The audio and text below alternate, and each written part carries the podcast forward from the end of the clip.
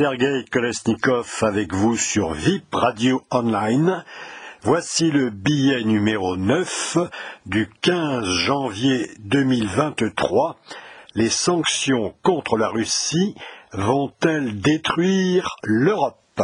Alors voilà bien une question qui paraîtra peut-être saugrenue, notamment à ceux qui ne suivent pas de très près l'actualité politique. Euh, et c'est bien normal, la plupart des gens, happés par leur vie professionnelle, ne poussent guère leurs interrogations faute de temps ou d'intérêt, se contentant d'échanger dans leur cercle d'amis. Euh, mais si l'opinion publique ne se forme pas uniquement par les médias, les images et commentaires vus et entendus à la télé ou à la radio, tout ça finit quand même par implanter dans l'esprit du citoyen un point euh, un point de vue qui lui paraît sans appel. Euh, c'est-à-dire, euh, Poutine a envahi, l'Ukraine. Point barre. C'est pas la peine d'aller plus loin. Alors, faisons d'abord ce que la sociologie de Max Weber nomme un idéal type de cette position, c'est-à-dire un résumé un peu caricatural, un tableau plus vrai que nature, qui permettra de préciser, dans un premier temps, et ensuite d'analyser. Ben, de quoi parle-t-on? Voici donc en gros euh, ce que pense une partie de l'opinion, abreuvée par la pensée unique des médias mainstream. L'Ukraine est un pays souverain qui a souhaité entrer dans l'UE et qui, pour cette raison, a subi l'agression de l'ogre russe. Poutine veut empêcher par la force le libre choix des Ukrainiens, c'est intolérable. Et les sanctions contre la Russie sont donc légitimes, de même que l'aide occidentale en armement. Alors dans la réalité, euh, c'est évidemment plus compliqué. Mais hélas, les experts maison, proches des cercles du pouvoir médiatique, et de ce fait qui sont seuls invités à s'exprimer, ces experts ne sont pas toujours très objectifs. Et le plus souvent, l'information télévisée s'apparente plutôt à un narratif indigné qui fait petit à petit entrer dans le crâne de l'opinion un récit mythique et à l'insu des acteurs du système. Une espèce de mécanique de la désinformation. Diable. Y aurait-il euh, là derrière un grand horloger? Se demandent les complotistes. Bien sûr que non. De manière générale, le raisonnement des complotistes, euh, c'est toujours la, même faille. Ils invoquent l'existence de grands sorciers d'une intelligence supérieure, tout simplement pour expliquer ce qui eux-mêmes les dépasse. Moi, j'en reste modestement aux sciences sociales, et je constate d'abord que cette vision mythique fonctionne, puisque les sanctions contre la Russie sont largement approuvées en Occident, au début de la guerre, à 72%. Et quasiment la moitié des Français pensent alors que c'est une priorité. Euh, à la fin de l'automne déjà, il faut dire que cette adhésion faiblit très sensiblement et un tiers des sondés est prêt à abandonner les sanctions si elles continuent d'impacter négativement l'économie française et leur vie personnelle. Alors c'est ça qui compte, euh, les images qu'on a dans la tête. Et c'est à partir de là qu'il nous faut mener l'enquête. En effet, euh, depuis le putsch de 2014 organisé par la CIA sur le Maïdan, la guerre civile fait rage entre euh, Kiev et les autonomistes de Lugansk et Donetsk. Bon, ça peut paraître euh, euh résiduel. En, réalité, euh, c'est ce qu'il reste après l'écrasement par un bain de, dans un bain de sang et par la terreur des soulèvements d'Odessa. 40 Ukrainiens y sont brûlés vifs dans la maison des syndicats des soulèvements de Mariupol, Dniepopetrovsk, Kharkov, Kramatorsk, par les bataillons euh, ultranationalistes de représailles contre une population non armée. Et l'armée ukrainienne écrase Slaviansk sous les bombes, détruisant systématiquement les infrastructures civiles.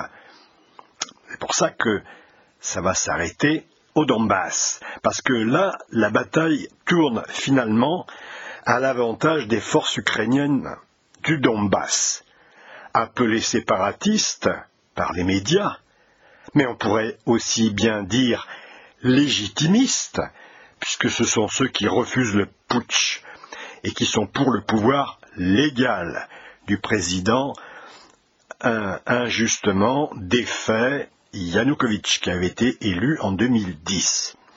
Ces forces ukrainiennes abattent les avions de chasse de Kiev avec leurs missiles Manpad et ils reçoivent surtout le renfort des déserteurs de Kiev, qui tournent kazakh, parfois par régiment entier, avec armes et bagages.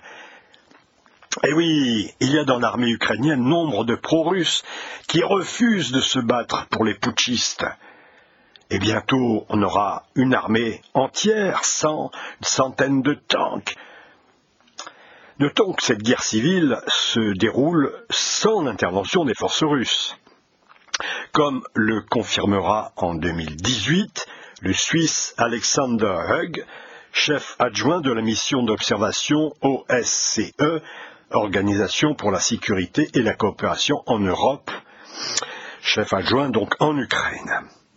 Alors ça, je le précise parce que nos médias d'ordinaire mentent effrontément sur ce point, laissant entendre que la guerre du Donbass a été soutenue militairement par la Russie. Ça, c'était le premier point. Le deuxième, pourquoi une telle guerre civile Eh bien, les putschistes nationalistes du Maïdan n'ont rien trouvé de mieux que d'interdire la langue russe en Ukraine, une langue parlée dans tout le pays, même à Kiev, et notamment dans le Donbass, qui est historiquement russe, et de mettre fin à la démocratie, tout simplement.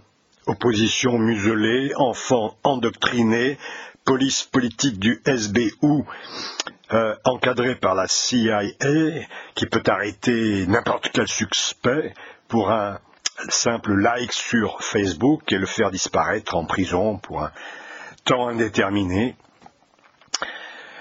Les oligarques qui cherchent à accaparer les actifs industriels, enfin, en Galicie, euh, Ukraine de l'Ouest, eh bien on ne fait plus, et ça, à vrai dire, dès 2011, la victoire du 9 mai contre les nazis. Non, au contraire, on honore les statuts de Stepan Bandera, qui a combattu au sein des armées hitlériennes et on arrache aux vétérans leurs médailles et leurs rubans de Saint-Georges. Je pense quand même que si chez nous un putsch avait été organisé de l'étranger pour nous imposer une autre langue, une autre culture, d'autres valeurs, et en plus un régime policier, certains Français ne l'auraient pas accepté non plus. Pas vrai? Toujours est-il qu'après la débâcle des armées de Kiev, la minée à Debaltsevo par les Ukrainiens du Donbass, le président Poroshenko accourt en catastrophe pour signer Minsk I, 2014, un simple cessez-le-feu, puis Minsk II, un an plus tard, le 11 février 2015.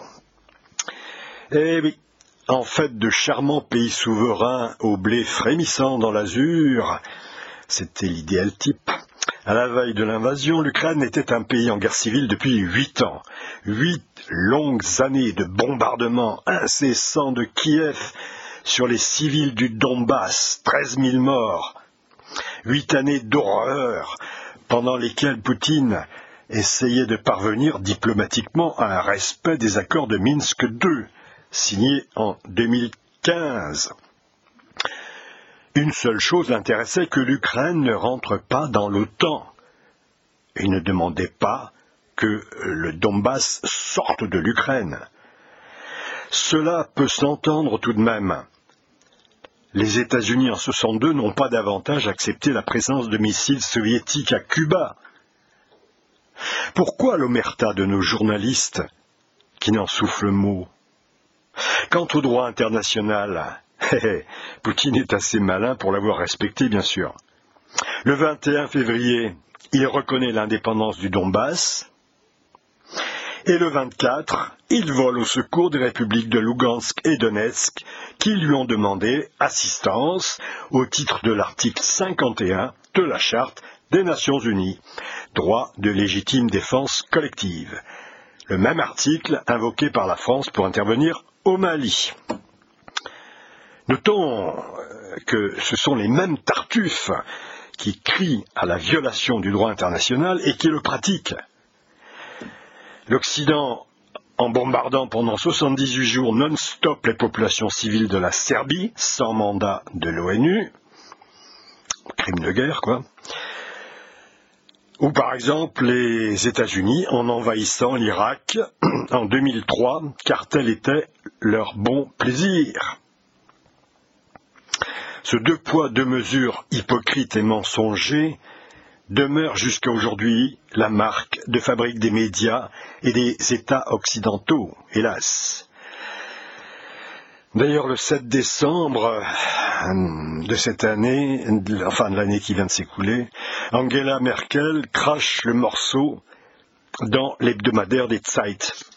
Je la cite, Oui, nous avons trompé Poutine sur les accords de Minsk afin de gagner du temps.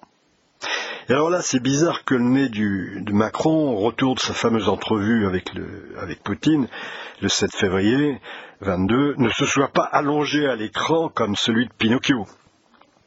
Et oui, parce que lui, quand même, euh, euh, Macron euh, accusait Poutine de mener double jeu. Bon, en fait, il s'agit même pas de mensonge, c'est plus simple. Le jeune très jeune Emmanuel Macron, élevé dans le progressisme européen, et la lumière de la statue de la liberté de Manhattan est un quasi aveugle. Il voit, mais ne comprend pas ce qu'il voit.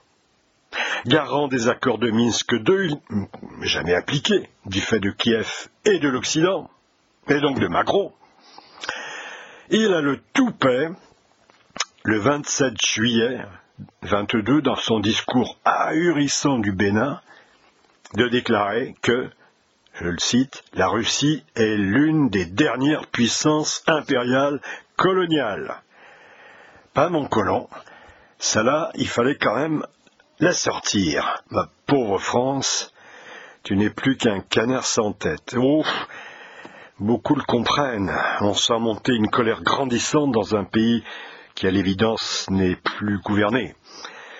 Les dossiers de la casse des services publics, de l'insécurité grandissante, de l'immigration clandestine qui grossit, de la filière nucléaire qu'on a sabotée, du manque de moyens de l'armée française, qui n'a plus que deux jours de munitions devant elle, de l'endettement qui enfle, etc. Tous ces dossiers s'amoncellent sans fin et maintenant, et c'est le pompon avec ça y est, la montée de l'inflation, les faillites des PME, la précarité qui revient, la pauvreté, la récession, les menaces d'effondrement de notre épargne, enfin de la valeur de notre épargne.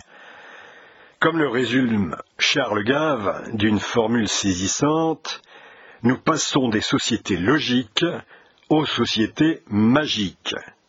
Eh oui, le gaz russe n'est pas cher. En plus, il est abondant. Mais il faut s'en passer.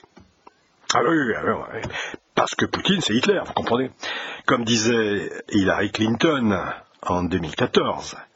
À une époque d'ailleurs où le vice-président américain, c'est un certain Biden, était déjà en charge du dossier ukrainien à la Maison-Blanche, sous le règne d'Obama, 2009-2017. Euh, tiens, tiens, tiens. Et Macron veut croire qu'on trouvera du gaz ailleurs, ou ça, sur la Lune? Pour le libéral conservateur et eurosceptique président de l'Institut des libertés qu'est Charles Gave, qui vient parfois chez Berkoff à Sud Radio, un rare moment de démocratie en France, l'explication de cette folie serait à choisir entre, primo, nos dirigeants sont incompétents. Deuxio, ils obéissent, ils obéissent à un complot dont nous n'avons pas conscience. tertio, tout simplement, ce sont des crapules. Mes analyses euh, me conduisent en fait à un quatrième scénario. Nos nouveaux dirigeants, qui ont grandi dans une France depuis longtemps massacrée par le laxisme et le nihilisme post-68 art, sont devenus des aveugles nés. Le regard qu'ils posent sur le monde est déformé par les filtres du politcorrect et de la culture woke. Croyant bien faire, ils détruisent le pays. Oh, évidemment, pas un mot de vrai commentaire dans les médias qui répètent une seule chose, ce que répétera ensuite euh, le citoyen de base. Euh, la Russie a attaqué l'Ukraine. Point barre. Alors pourquoi nos experts, puisqu'ils sont experts, n'évoquent-ils jamais la continuité de la doctrine Brzezinski, plus que jamais d'actualité depuis 1991 et qui explique tout? Éroder l'influence de la Russie dans l'espace, l'ex-espace soviétique, et faire passer un maximum de peuples sous la domination de l'OTAN, et donc euh, des, des, USA. Sont-ils à ce point ignorants, ces experts Oh, ça c'est bien possible. Pourquoi ne pas expliquer que dans les années 89-91, euh, la situation pour les Américains était euh, très confortable face à un Gorbatchev qui n'était déjà plus en position de négocier quoi que ce soit, et qu'il leur suffisait de mentir. oh, pas d'extension à l'est de l'OTAN, promis juré. Hein, mon petit Gorbi, promis juré. Eltsine, lui, euh, il suffisait de l'arroser, et on pouvait lui marcher sur les pieds établir la Pax Americana partout où cela plaisait à Washington. C'est ça le monde idéal vu de Washington. C'est l'hégémonie américaine sur le monde entier. Je vais faire votre bonheur. Et pendant plus de dix ans, l'ex-URSS, la Russie de Yeltsin, est restée sans défense face aux appétits géopolitiques américains, comme un quartier de bœuf à la découpe. L'oncle Sam allait bientôt encercler la Russie via l'OTAN, missiles américains en Pologne 2010, en Roumanie 2013, et bientôt en Ukraine avec la prise du pouvoir à Kiev en 2014.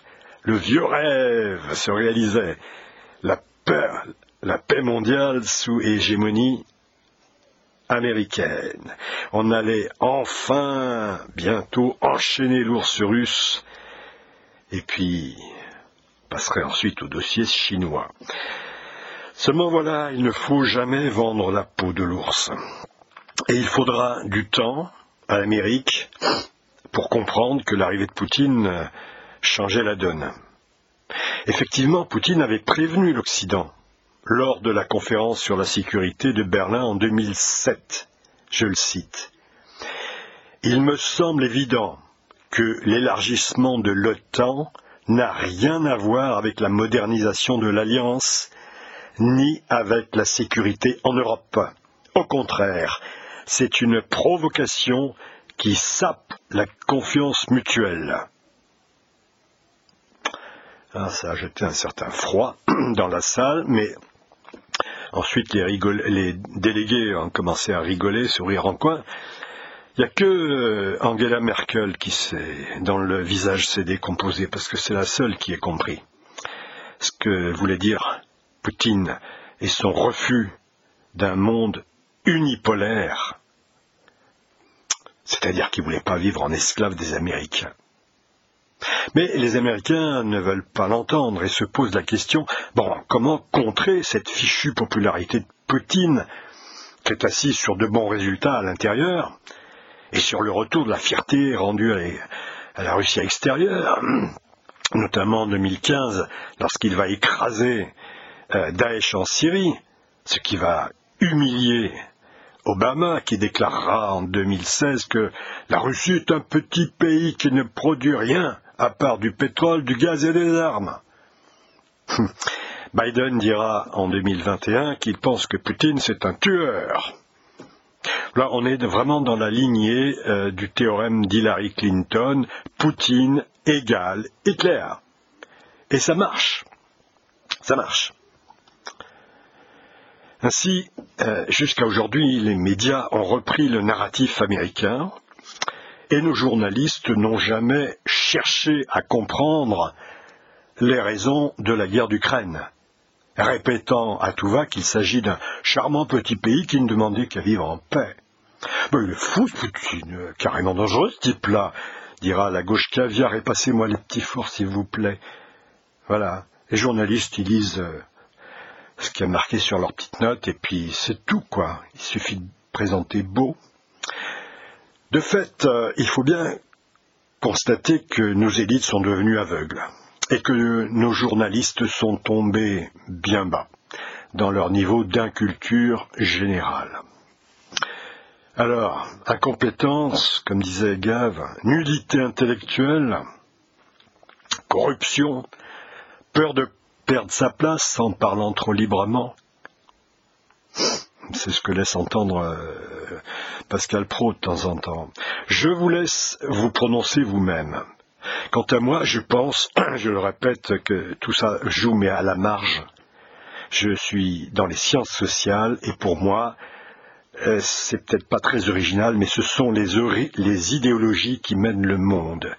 Et aujourd'hui, c'est le progressisme bisounours qui règne en maître dans la société.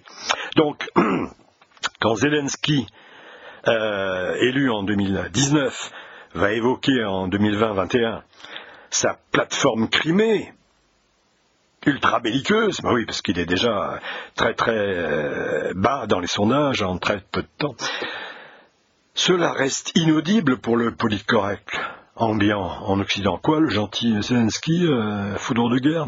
Bon, on n'a rien entendu, oublions. Pourquoi creuser davantage? Bah, Si Zelensky et Biden s'entendent si bien, c'est qu'ils défendent la démocratie. Bah oui, quoi. D'un côté la démocratie, de l'autre la tyrannie, hein ah, bien compliqué.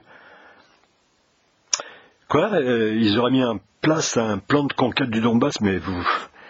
Vous êtes fou, mon ami. Eh oui, comprendre la géopolitique, en fait, cela requiert une réflexion libre. Libre de toute influence idéologique.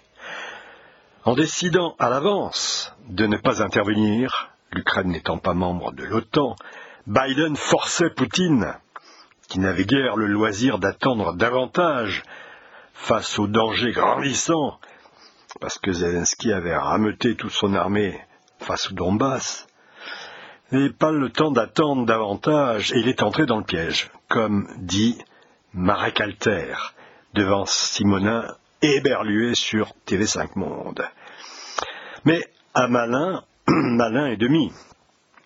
Au lieu de foncer tête baissée pour se fracasser sur la ligne Maginot que Poroshenko et Zelensky ont construite façon Donbass pendant huit ans, il prend la pauvre armée ukrainienne en tenaille par le nord et par le sud, la réduisant progressivement en poudre. Bien joué. Mais il s'est illusionné. Ce sera plus difficile que prévu. Ah oui, le KGB, le FSB a mal fait son boulot. Mauvaise information. Biden, lui, notez bien, sera encore plus surpris de s'apercevoir que ces fameuses sanctions qui devait être l'arme atomique économique, ben, ne marche pas. L'Occident, en effet, euh, décide dès le début des hostilités de décréter des sanctions immédiates et fortes contre la Russie, ce qui fut fait par paquets successifs, on en est aujourd'hui au neuvième, fermeture de l'espace aérien, suspension des visas et de la procédure de certification par Scholz du gazoduc Nord Stream 2, qui n'avait encore jamais servi, interdiction progressive du commerce, gel des avoirs des banques russes, saisie des biens de luxe des oligarques, exclusion de certaines banques russes du système SWIFT de paiement internationaux, mais ces sanctions, toujours plus fortes, au fur et à mesure de la poursuite des opérations militaires, ne produisent pas vraiment, c'est le moins qu'on puisse dire, les effets escomptés. Et au contraire, Poutine a exigé au 1er mai d'être payé en roubles pour la vente de son pétrole. Pétrole On ne peut pas se passer, quoi. L'Occident dégaina alors l'équivalent de ce qu'il pensait être une arme atomique en, en matière économique le 30 mai avec l'exclusion de la Sberbank du système SWIFT des paiements internationaux et l'embargo progressif sur le pétrole russe. Nous allons provoquer l'effondrement de l'économie russe, déclare Bruno Le Maire, le très talentueux ministre français de l'économie, le 1er mars sur France 24. sans doute pensait-il à la Grèce, qu'on avait mise à genoux de cette manière lors de la crise de l'euro de 2010, mais la Russie de Poutine ne se trouve pas dans le même cas de figure, et le maître du Kremlin avait depuis longtemps anticipé le coup et créé un système alternatif avec le SPFS, un système de transfert de messages financiers, lancé dès 2014 par la Banque de Russie après la première menace de déconnexion suite à l'affaire de, la Crimée.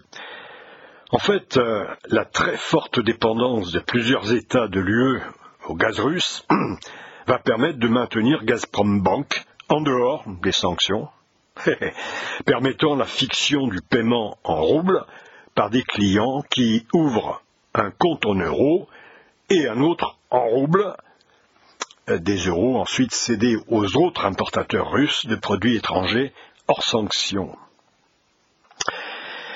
Finalement, euh, le 31 août, c'est Gazprom qui suspend les livraisons de gaz à l'Europe, arguant euh, de problèmes de maintenance sur Nord Stream 1, turbine bloquée au Canada en raison des sanctions.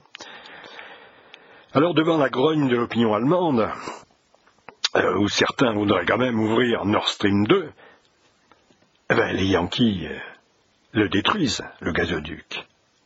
Carrément, et c'est seulement à présent que les Européens commencent à s'apercevoir qu'ils auront aidé les dindons de la farce. Ils auront été les dindons de la farce. Total Energy a été obligé par la Macronie de quitter l'Eldorado russe et de se désengager du géant russe Novatech et de ses méga projets en Arctique. On aurait pu participer à ça, nous. Il ne reste plus que nos yeux pour pleurer. Qui se souvient de l'accident bizarre dans lequel a péri Christophe de Margerie? Octobre 2014. PG Total, seul patron occidental du monde à se positionner publiquement contre les sanctions occidentales prises contre la Russie lors de l'annexion de la Crimée et qui voulait développer intelligemment l'activité de son groupe en Russie, aux grandes dames des États-Unis d'Amérique, bien sûr. Renault a dû se désengager de Russie après 25 ans d'investissement, durant lesquels il avait acquis 30% du marché. Allez, dehors, dehors. Vous savez, l'économie réelle, c'est pas celle qu'on enseigne dans les marchés, dans les manuels euh, d'économie politique. C'est, effectivement, c'est un vrai marché, ces manuels. C'est plutôt une ambiance James Bond, passion irrationnelle, coup tordu, guerre des nerfs. En tant que prof d'économie, je suis bien placé pour le savoir. Bref, quel est le bilan de ces sanctions qui, dans l'esprit des Américains et des Européens, devaient mettre la Russie à genoux, la plonger dans la récession et l'amener au retrait de ses armées? Eh bien, ça a été exactement l'inverse. D'après l'agence de presse américaine Bloomberg, spécialisée dans l'économie et la finance, la Russie a multiplié par quatre ses revenus liés au gaz et au pétrole depuis les sanctions.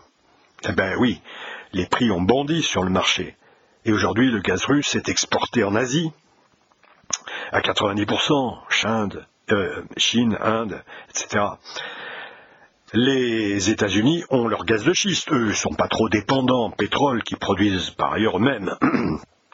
Mais l'Europe, qui croyait facilement trouver des fournisseurs de substitution, à croire qu'il n'y a pas de cours de géographie à Sciences Po, hein, est contrainte d'acheter du gaz russe raffiné en Asie, d'où il revient quatre fois plus cher, et transporté par GNL, gaz liquéfié, Évidemment, on enrage de devoir payer son pétrole russe et au prix fort du marché, quand c'était tellement facile de l'avoir à un prix imbattable, et de développer des activités économiques euh, gagnant-gagnant France-Russie.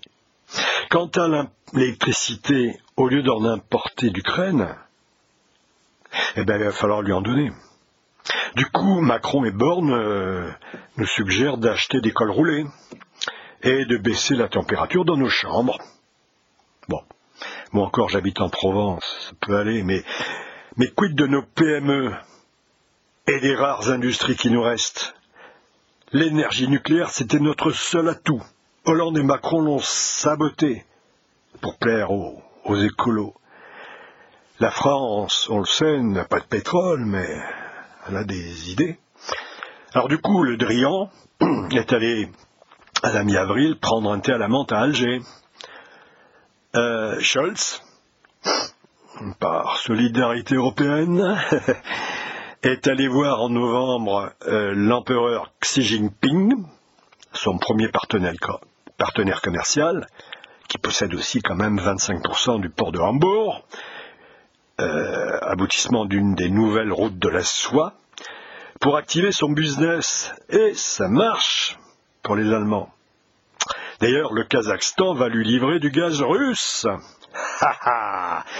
Des merden zézich, comme on dit dans l'armée française. Eh oui, c'est bien trouvé.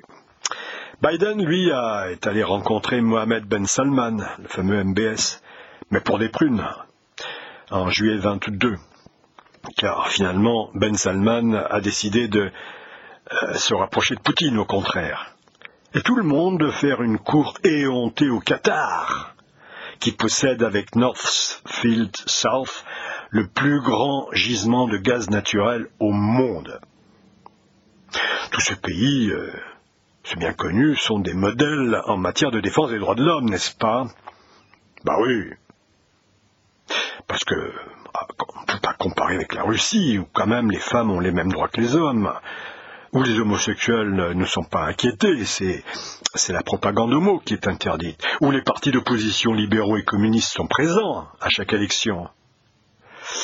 Ah, bien sûr, euh, les médias sont sous contrôle. Navalny est en prison. Les manifestants sont embarqués par la police.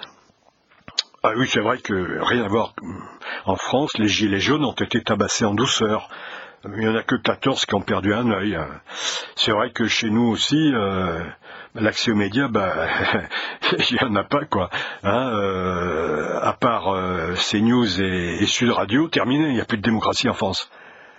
La vraie différence, contrairement à la Russie, c'est que nous, nous croyons à la vérité officielle politique correcte de nos médias. Nous buvons du BFM TV, du France Inter, du LCI, etc.